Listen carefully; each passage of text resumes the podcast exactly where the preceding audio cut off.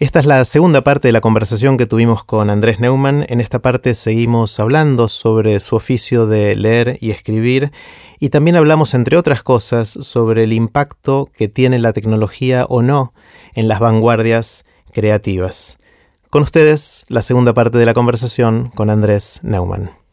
Eh, me interesa mucho meterme por un ratito en tu, en tu mente, para entender el proceso No, vamos a algún lado interesante. a mí me interesa ese lado. Yo sé que vos estás todo el tiempo ahí y sé que en algún momento te, puede poder querer ir a otros lugares, pero a mí me, interesa mucho tratar de entender, porque para mí es algo lejano. Alguien que tiene la capacidad de crear los mundos como creas vos a, través de tus textos, o un artista que puede hacer algo gráfico o, algo plástico, o componer música que esa gente crea esos mundos, eh, yo lo veo con, un poco de envidia, en el sentido que me gustaría poder algo así, hacer algo así. Y entonces, últimamente, cuando me junto con, gente como, como, vos, que hace ese tipo de cosas, trato de entender cómo funciona el proceso de crear algo tan, tan complejo, tan interesante, tan enriquecedor a lo largo de todas las dimensiones que venimos hablando recién. Eh, mostrame, abrime una ventanita a ese mundo. Sí, con mucho gusto. Eh, además la cocina siempre es el lugar más interesante de cualquier oficio, ¿no? Pero te hago un paréntesis muy breve antes de ir justo a esa cuestión que estaba pensando mientras te escuchaba. Me estaba acordando de la conversación con Manu Ginobili. Eh, y esto me llevaba al territorio del deporte, que por estar aparentemente alejado del arte, aunque de nuevo esto es mentira y los griegos lo sabían, me da como un ejemplo que me parece muy claro de cómo lo, lo imaginado, lo especulativo ya está actuando en lo real. Cuando vos ensayás una estrategia, repetís un movimiento en un entrenamiento, ¿eso forma parte del partido o no? Un entrenamiento es una ficción. Porque si, si creyéramos que el deporte es real, entonces lo que importaría es el partido. ¿no? Y ponele, justo en la NBA juegan cada dos días, pero en el fútbol a lo mejor tenés que desde el lunes hasta el sábado los jugadores no hacen más que fingir que están tratando de meter un gol, fingir que están marcando un rival y además con una ficción increíble porque están marcando un compañero y se tienen que imaginar que es un rival. Digo, ¿hay algo más artificial e imaginario que un equipo de fútbol dividiéndose en dos para fingir que juegan contra ellos? Esa no es la realidad. Pero todo lo que va a pasar en la realidad del partido está inmensamente condicionado por toda esa actuación previa. Por no decir que sin eso no funciona. O es más, sin moverse, visualizar unos movimientos tácticos, ¿eso es real o no es real? Bueno, tiene unas consecuencias reales de la puta madre, ¿no? Entonces, bueno, pero pensaba, pasa mucho con, lo creativo también eso.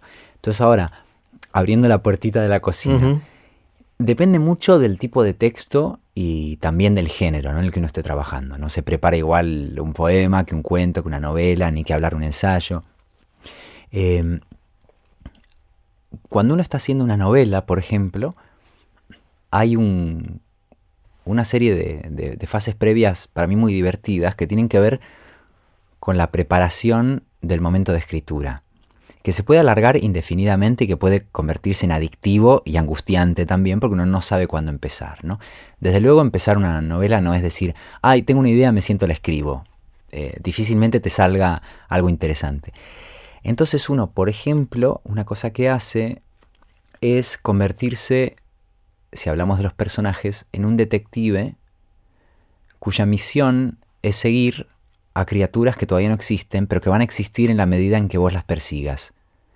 Es como si un detective tuviera que crear un, prójimo sospechoso porque empieza a dar vueltas. De hecho, eso pasa. Si vos te pones a mirar a tu prójimo con mucha atención, todo es susceptible de ser sospechoso, ¿no? Entonces, bueno, es un detective de personas imaginarias. Entonces empezás a tomar nota de sus hábitos, de lo que parecen ocultar, y en ese ejercicio los vas conociendo, ¿no? Eh, y los vas creando al mismo tiempo. Exactamente. Entonces es una misión de observación que preexiste al personaje observado, ¿no? Eso es curioso, ¿no? Y no sé si hay muchas actividades en que sucede eso. Eh, voy tomando notas de esos personajes. Pero espera, ¿tenés personajes primero o tenés una idea de un, de un guion? O sea, ¿cómo, ¿cómo empieza? O sea, quiero hacer una. Quiero escribir una novela donde va a haber un señor así, una mm. mujer así, un nene así. O voy a hacer una novela donde este es el conflicto y así se resuelve y veo cuáles son los personajes que la habitan. se puede hacer de, de, las dos maneras y de muchas otras y con la experiencia que vas acumulando uno tiene que ir tratando de evitar los riesgos que cada método tiene. Vos mencionaste dos y te voy a contar un poco cuáles son los riesgos, ¿no? Al menos en lo que yo he podido aprender y desaprender en estos años. Si vos empezás con un concepto potente, típica frase, tengo una idea para un cuento, te la voy a contar vos que sos escritor. Palabra idea, ¿qué es una idea? Una idea es un acontecimiento desposeído de individuos, es una anécdota en abstracto, es un acontecimiento final que va a ser precipitado por otros acontecimientos que desconocemos. ¿Qué es? Tengo una idea. Cuando uno trabaja con una idea, aunque parezca buena, o un tema, pone, tengo una idea ahora que los vientres de alquiler y la llamada, hablamos otro día de eso, maternidad subrogada está de debate, tengo una idea para un texto sobre esto, ¿no? Casi como una especie de idea periodística. Lo que te suele pasar, y es el riesgo que uno necesita tratar de sortear es que los personajes te salen esquemáticos y al servicio de la idea. Los personajes se vuelven instrumentos de una argumentación y se deshumanizan. Entonces cuando uno parte de una idea hay que tener muchísimo cuidado en no tratar como objetos a los personajes mm. y en poder crearles contradicciones, dudas, que tu supuesto héroe a veces encarne lo contrario de lo que vos querés, es decir, que sean humanos. A la inversa, si uno parte de un personaje fuerte, de pronto yo qué sé, yo tengo una abuela que es increíble, siempre hablo de mi abuela, eh, ¿viste? No tenés abuela, claro que tengo abuela. Se llama Dorita y acaba de cumplir 93 años. Eh, mi abuela es un gran personaje por muchas razones. Si yo quisiera hablar de ella, o bien si yo tuviera una idea de un personaje que es imaginario, pero me parece súper atractivo, ¿no? A veces el problema es que sacas a pasear ese personaje y la estructura de los acontecimientos es confusa, poco clara. Es como que la cámara o el foco estuviese tan enamorado de ese personaje que el devenir narrativo de la novela quedase deformado o demasiado al albur de las ocurrencias de ese personaje. Dicho de otro modo, tenés un gran personaje lleno de humanidad, pero tenés una estructura narrativa muy débil. Si partís de, por ejemplo, una, una frase que te gusta mucho, que esto es muy de poema, hay que tener cuidado con que no sea una pirueta verbal, la cosa, ¿no? Que no se quede en un experimento lingüístico. Pero a veces te pasa lo contrario, tenés tan claro el molde previo, el guion, la estructura de lo que va a pasar, que de pronto el estilo se vuelve una especie de cosa funcional y poco atractiva y desperdicias la capacidad creativa del propio lenguaje que tiene a veces para modificar el acontecimiento. Entonces digamos que no importa el método que uno siga, es como importante saber que todo método tiene limitaciones y que uno trabaja para tratar de compensarlas. Mm. Y en general, dando un paso todavía más atrás, antes de la idea o de los personajes o de, jugar al detective, eh, ¿de dónde surge la necesidad? O sea, ¿por, por, qué, ¿por qué querés hacer esto? O sea... Viste que la vocación es poderosamente instintiva. Mm. Eh, no creo que un niño sepa por qué dibuja, pero tiene extraordinariamente claro que le gusta, quiere y necesita dibujar, ¿no? Y me parece que toda vocación no es más que la continuación más sistemática, más rigurosa de ese instinto primario de hacer algo casi con desesperación sin saber por qué, ¿no? Es más fácil saber cómo escribe uno que por qué escribe uno. Sí sé qué pasa cuando no escribo. Esto hace un tiempo se lo escuché a Paul Oster y se lo voy a robar porque es muy muy gráfico. Dice, no es que yo escribiendo sea feliz, es que cuando no escribo es mucho peor. ¿no? La sensación de pérdida tan grande que hay en mi vida. Cuando no estás escribiendo. Cuando no escribo y ni en qué hablar cuando no leo, es tan evidente que queda muy claro que tengo que hacerlo. A posteriori uno puede construirle utilidades, que creo que las tiene, ¿no? Pero que no funcionan antes de hacerlo, sino que más bien se van haciendo conscientes, ¿no? Es casi una eh, narrativa que te inventás para justificar lo que ya hiciste. Exacto y bueno, y que esas utilidades en cierto modo son reales, pero no son los motivos primeros por los que uno se ve inmerso en esa actividad, ¿no? Uno se da cuenta de que la memoria personal se ilumina muchísimo con eso, o dicho de otro modo, hasta que uno no empieza a escribir o a hablar, hay cosas que uno no recuerda. O sea, leer y escribir mejora la memoria, pero no mnemotécnicamente, sino que hay zonas de tu recuerdo que no existen hasta que son narradas. Eso es una utilidad espectacular. Si estás trabajando lo autobiográfico, ¿no? Después es la utilidad, eh, de algún modo, de que tu sensibilidad se vuelva más nítida a través de la necesidad de nombrarla, ¿no? Esto en la poesía pasa mucho, ¿no? Al tratar de afinar una emoción que es algo tan difuso, algo tan eh, aparentemente inaprensible, ¿no? Cuando de pronto le encontrás un nombre, aunque más no sea provisional, a esa emoción, sentís de pronto como que te cayó un lápiz en la caja, ¿no? Eh, de pronto visualizas, ah, bueno, esto era verde claro. Aunque sea hoy, esto se llama verde claro, ¿no? Entonces, de algún modo, te ordenás interiormente a un nivel que te da un, cierto grado de, serenidad interior, la verdad, ¿no? Después también es un modo para mí muy hermoso de, de entender a los demás, ya ni que hablar de entenderse uno mismo, pero hay comportamientos ajenos que a veces parecen repudiables, incomprensibles y que cuando uno los trata de narrativizar, se vuelven propios, mm. lo que decíamos antes, ¿no? Apropiarte de lo ajeno para tratar de defenderlo desde la escritura te vuelve vecino de todo. Es, es, una vecindad de todo, pero es una vecindad paradójica, porque para poder ser vecino de ese todo necesitas tomar un poquito de distancia y observarlo, ¿no? Es un juego con las distancias medio raro. Está bueno, el, todo esto que me decís me, encanta, estoy metido viendo por esa ventanita que me estás abriendo eh, y veo más necesidades tuyas internas que una necesidad de comunicar a otros, por lo menos en, lo que estás diciendo hasta ahora. Mm, no estoy seguro porque la pregunta para mí sería, ¿cómo podemos conceptualizar tan claramente la diferencia entre uno y los demás? Mm. En el ejercicio de escritura, esas dos instancias que son como los otros y uno se mezclan desde el principio. Cuando uno relee lo que uno ha escrito, ¿quién es uno o el otro? Mm. Es más, mientras uno está escribiendo, está leyendo lo que está escribiendo y se está poniendo en el lugar del observador, en mm. el futuro observador de eso que está escribiendo. Entonces es imposible escribir sin convertirse en el otro palabra por palabra, ¿no? La lectoescritura tiene eso, ¿no? Por otro lado, eh, como te decía, crear personajes muchas veces te permite ponerte en la piel del otro de un modo que en tu vida no literaria no podés. Eh, como te decía, eh, el enemigo que se convierte en cómplice es algo que me pasa muchas más veces en la escritura que afuera de los libros. Entonces a veces necesito tener esa experiencia y, y al tener esa experiencia, en realidad, uno se acerca al otro y se convierte en el otro. Después, si uno está, por ejemplo, escribiendo, no, sé, una historia vinculada con lo político colectivo o con lo familiar personal, eh, inmediatamente se pone al servicio de la voz de los otros, ¿no? Pero desde un punto de vista eh, muy claro, porque tengo una novela que se llama Una vez Argentina, que es la historia de... Yo leí la parte de tu tío, ¿no?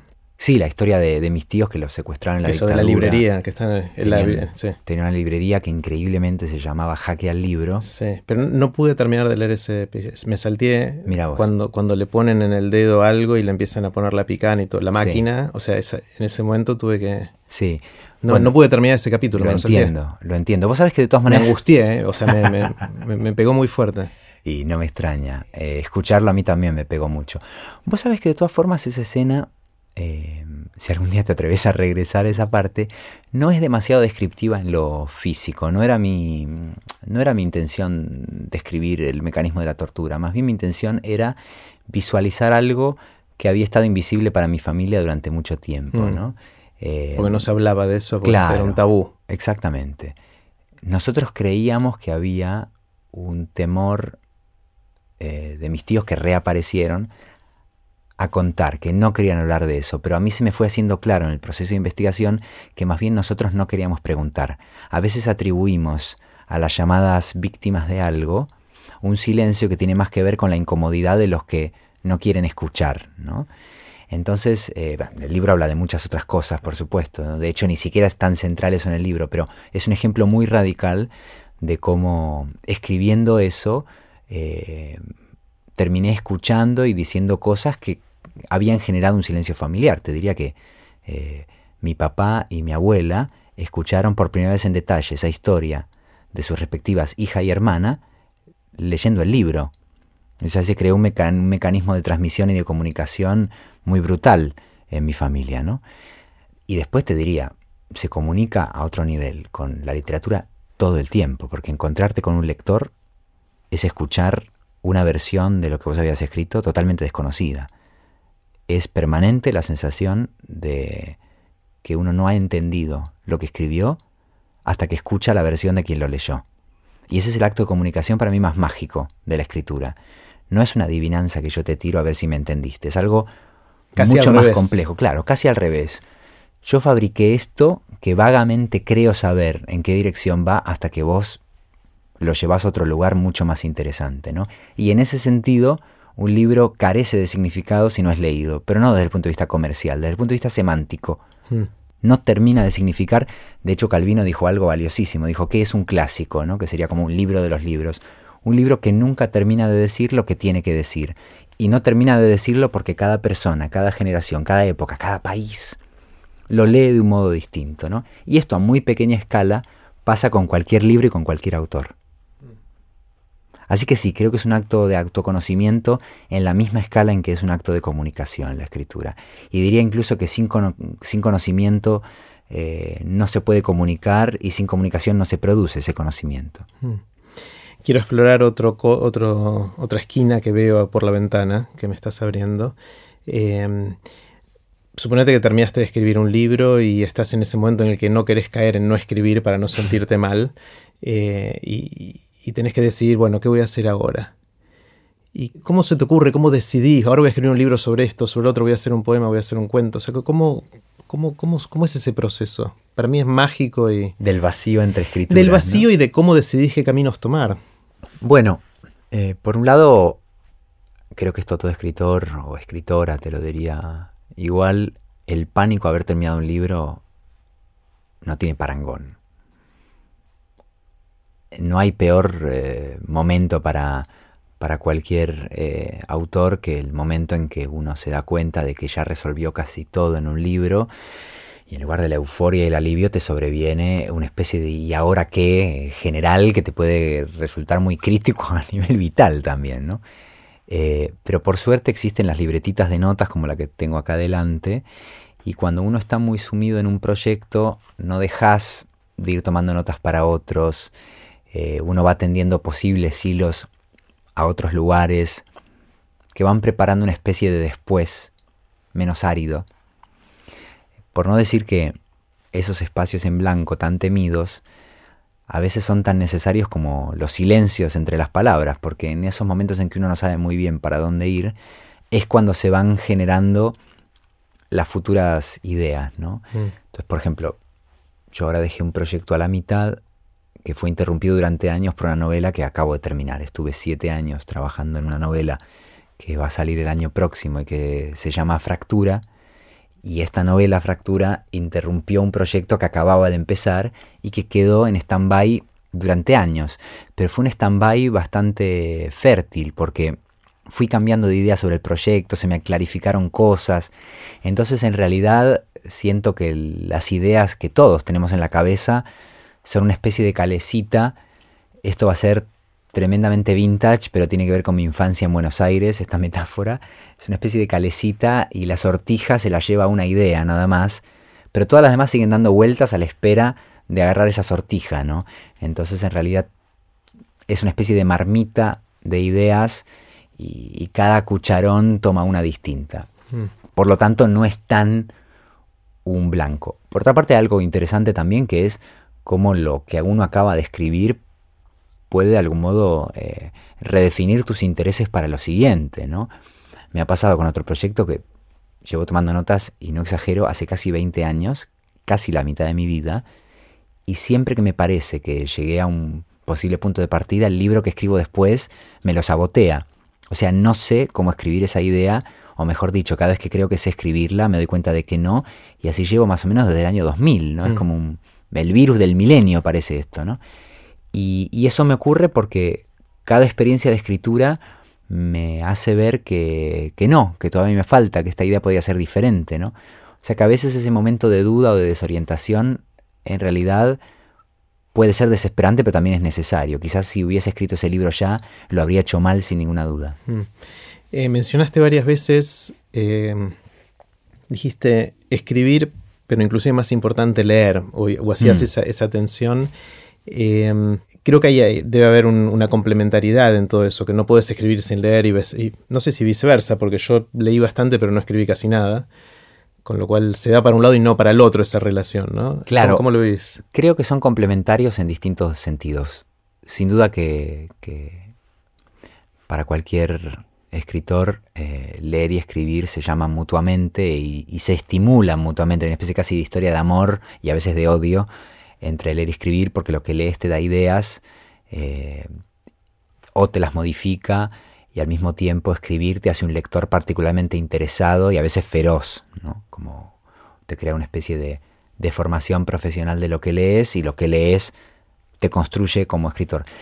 Pero creo que viceversa también, aunque seas aparentemente solo lector en otro nivel, porque como decíamos antes, un lector no es un receptor pasivo de un texto. Un lector es un intérprete y un recreador de un texto. Entonces, en realidad, un lector que no haya escrito una línea en su vida ya es coautor del libro que está escribiendo. Entonces, em, te diría que lector, lectura y escritura forman un trabajo en equipo en todos los casos, en todos los individuos. O sea que más allá de ser dos actividades distinguibles físicamente, esa, esa mujer está leyendo, esa mujer está escribiendo, una está dándole a las teclas, la otra está pasando las páginas, en realidad no es, muy, no es demasiado fácil distinguir cuál de esas dos actividades es más creativa. ¿no? Se puede escribir un texto que no aporte eh, demasiado a la creatividad de su prójimo y se puede leer un libro de una manera nueva que modifique la historia de lectura de ese libro. ¿no? Entonces, mm. en el fondo, todo lector reescribe y todo escritor está modificando lo que ha leído. Mm. Hablando de modificación, una de las cosas que me interesa mucho es ver históricamente la, evolución de, cómo se fue innovando. Eh, en, distintas cosas. Antes mencionaste el, nacimiento de la novela en el siglo XIX. Mm. Eh, ¿Cuál es la frontera de la innovación ahora? Es mm. decir, ¿qué, cosas, qué reglas estamos rompiendo ahora? ¿Cuál es la vanguardia en todo esto? Y Creo que una respuesta apresurada y muy tentadora, con la que no sé si estaría de acuerdo, pero que estoy seguro de que mucha gente daría ante esta pregunta, es dar una respuesta tecnológica. Me parece que hay una especie mm. de ingenuidad muy grande con respecto a la tecnología a la hora de pensar cómo se inserta en nuestra vida. ¿no? Estamos en una fase de la digitalización del mundo en la que parecemos creer que cada nuevo invento, eh, cada nuevo eh, artilugio, modifica el pasado esencialmente, ¿no? Me parece poco, poco productiva esa idea, ¿no? De que el mundo empieza con Twitter, el mundo empieza con Facebook, el mundo volvió a empezar con WhatsApp. Entonces, claro, tanto reseteamos el mundo, al final no podemos ir a ninguna parte, ¿no? Porque no podemos continuar un camino anterior, ¿no? Eh, a mí me gusta verlo de un modo, si querés, más, más transversal históricamente, ¿no? Me gusta pensar que Twitter es la consecuencia de largos siglos de ejercicio del el pensamiento ultrabreve, que a nadie se le hubiera ocurrido que se puede decir algo en ciento y pico caracteres, aunque ahora Twitter acabe de duplicarlo, si no hubiese existido la tradición de los aforismos, de la poesía, que es una unidad de sentido en cada verso, de la micronarrativa más contemporáneamente, nadie hubiera pensado que se puede transmitir algo si no hubiese existido una tradición de hacerlo antes de que existiera la computación. Eh, los blogs que en su momento, en la década pasada, parecía que iban eh, a acabar con, la prensa, con el periodismo, con la literatura, con todo, y en realidad son una continuación del columnismo, de la reseña literaria, de la opinión política y en un punto más lejano casi del álbum. El muro de Facebook hmm. funciona de manera asombrosamente análoga a los álbumes decimonónicos que tenían eh, la gente donde coleccionaban, esto lo ves mucho en las novelas de la época, ¿no? La, la muchacha culta que cuando recibe una visita interesante le abre su álbum y en ese álbum que hay? Hay pegados retratos, copiados poemas, dedicatorias. Es un, muro, de Facebook. Hmm. Es una mezcla de encuentro con el prójimo y reflejo de la vida personal. Entonces es muy interesante ver la historia de la tecnología como la continuación y expansión de una idea anterior, ¿no? más como la interrupción de una lógica y la inauguración de otra. ¿no? Entonces, análogamente te diría, ¿dónde está la vanguardia de la literatura? Mucha gente te diría, bueno, este, en la videocreación, en la... Entonces esta bárbaro es más, me interesa mucho. Pero me parece que la videocreación, por ejemplo... ¿Qué es la videocreación? Y decir yo que sé, un libro que contenga videos insertados, que tenga un enlace... Multimedia. claro, una especie de literatura multimedia. Que te digo, no solo no tengo ningún problema con esa fórmula, eh, soy más tecnófilo que tecnófobo, o sea que está todo bien con esa idea, pero me, parecería ingenuo pensar que el arte no es multimedia desde el principio. El arte siempre tomó todos los medios que tiene a su alcance para combinarlos. Eh, todo eh, el, el trayecto del arte desde que tenemos memoria tiene que ver con unir la imagen y la palabra, por ejemplo. Toda la vida los músicos y los poetas trataron de trabajar juntos, las artes plásticas inspiraron discursos verbales y sonoros y viceversa, el teatro trató de hacer una labor que después continuó el cine, el cine no acabó con el teatro, ahora el teatro usa video, la novela eh, clásica inventó la idea del guion cinematográfico, el cine le devolvió el favor a la literatura y lo ensanchó, entonces el arte es un experimento increíblemente multimedia y siempre lo va a ser. Entonces para mí la vanguardia no estaría en la tecnología, porque el arte ya es una tecnología multiabsorbente. Ahora sí estaría, ponerle en, me parece, por empezar, hay una, para mí, clara asignatura pendiente en la revolución de género. O me parece que todavía se ve poca ficción, y ni que hablar, poca poesía, que de algún modo recoja y continúe eh, las transformaciones en los roles de género que todavía están, me parece, muy eh, circunscritas al ámbito o del ensayo académico o del periodismo combativo ámbitos que me fascinan, pero digo, veo poca relación entre eh, las nuevas conceptualizaciones de género en ciertos discursos que no tienen que ver con el arte y después su traslado a películas, a libros, en otras palabras, las ficciones que nos rodean son mucho más conservadores y, tradicionalistas que los discursos no literarios al respecto, ¿no? Qué raro, ¿no? sí, es muy extraño. Eh, Ahora que lo decís, me, suena que es así. Mira una historia de amor en el cine. Este, es súper trillada. Traza asombrosamente. Es difícil ver una novela, y esto a mí me interesa mucho y trato de hacerlo en la medida de mis posibilidades.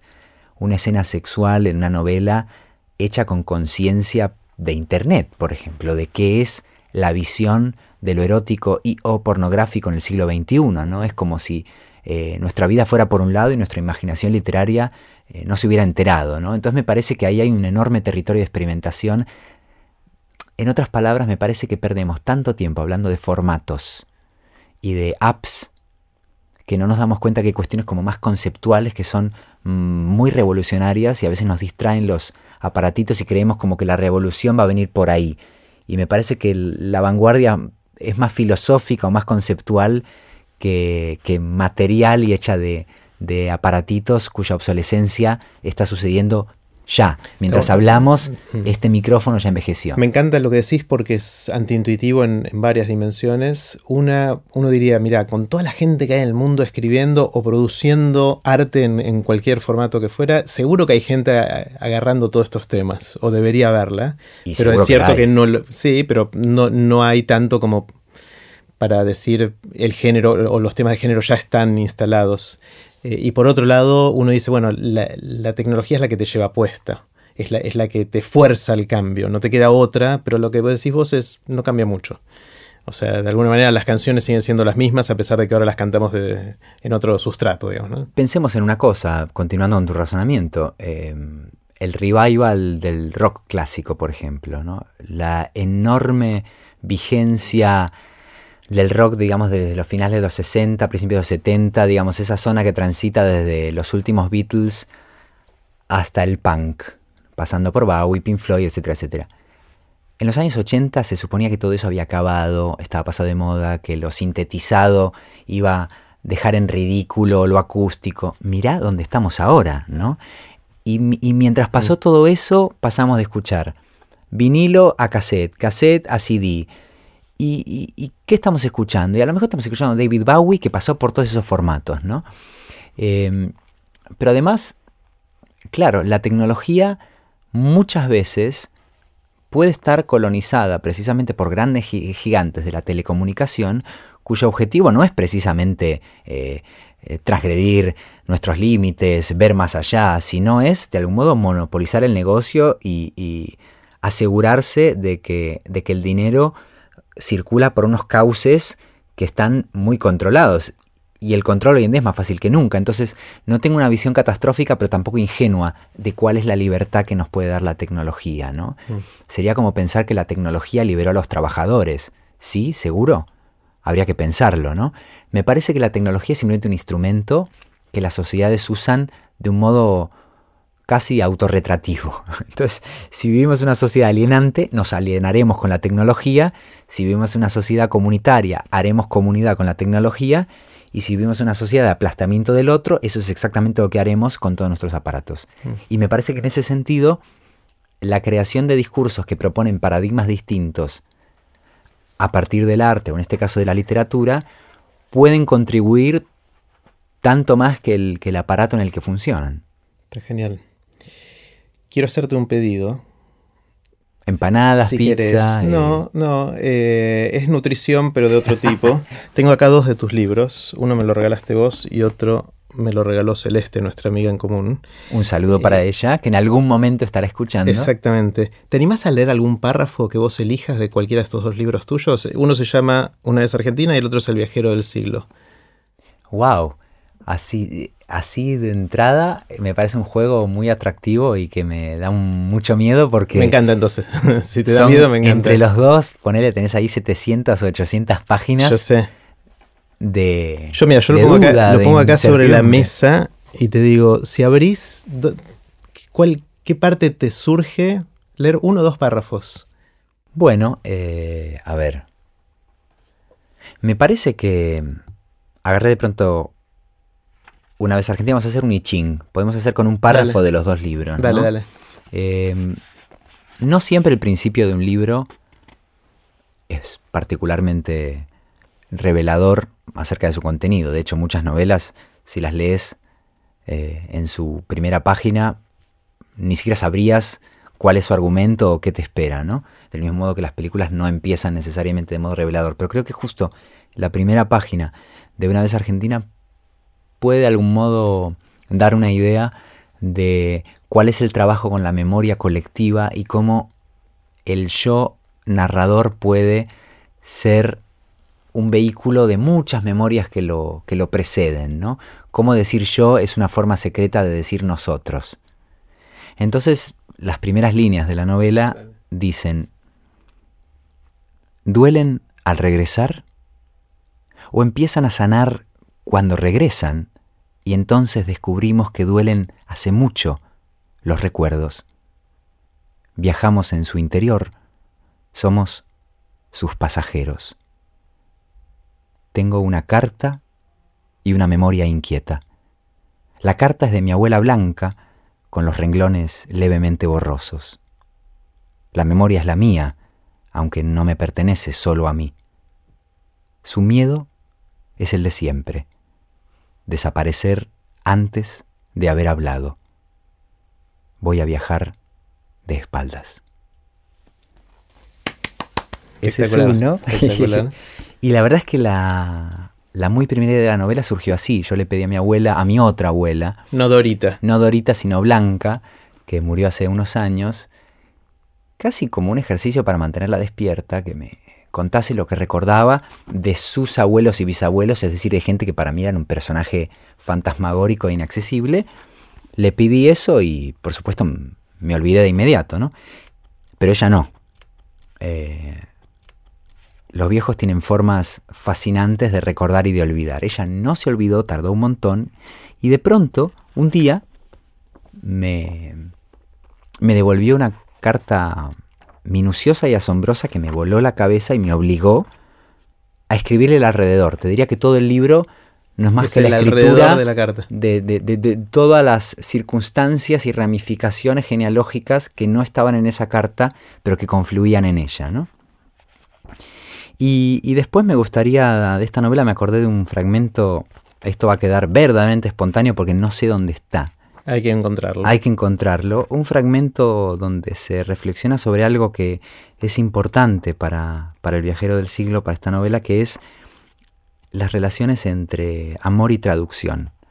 Es una historia de amor entre dos traductores, aparte de otras cosas, y son dos traductores que descubren que amar es una forma de traducir y la traducción es una forma de amor.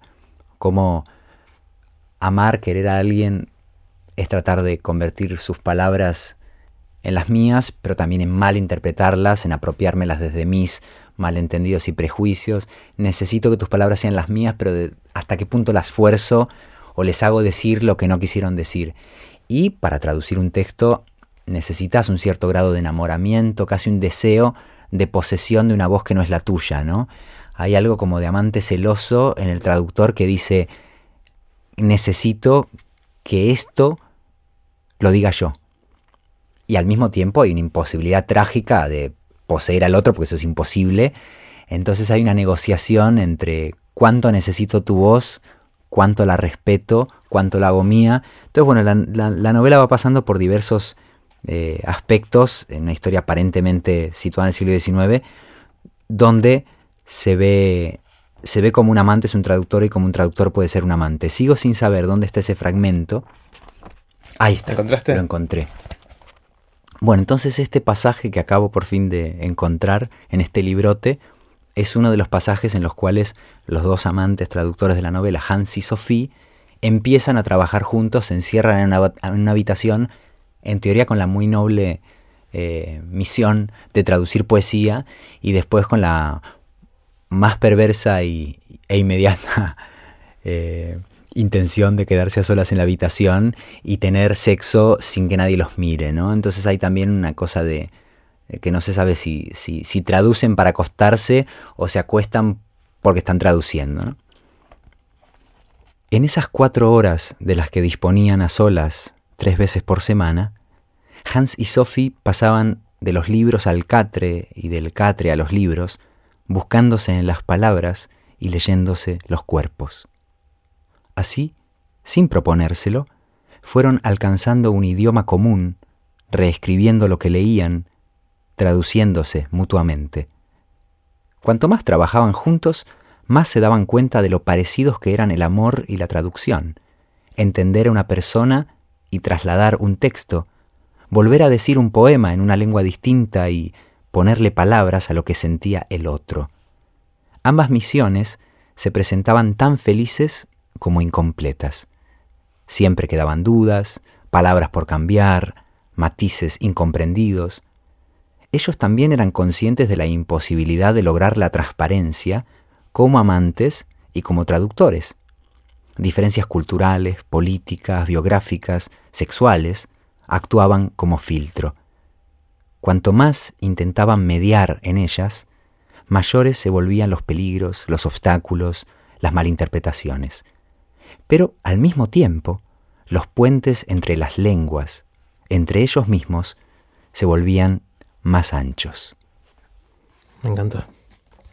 Voy a leerlo ahora, porque todavía no tuve tiempo de leerlo desde que me lo regalaste hace unos días. Eh, me encanta. Muchas gracias. Andrés, quiero hacerte preguntas cortitas. Son todas preguntas cortitas. Así terminó la segunda parte de la conversación con Andrés Neumann. Puse los links relevantes en aprenderdegrandes.com barra Neumann. No se pierdan la próxima y última parte de la conversación que estuvo buenísima.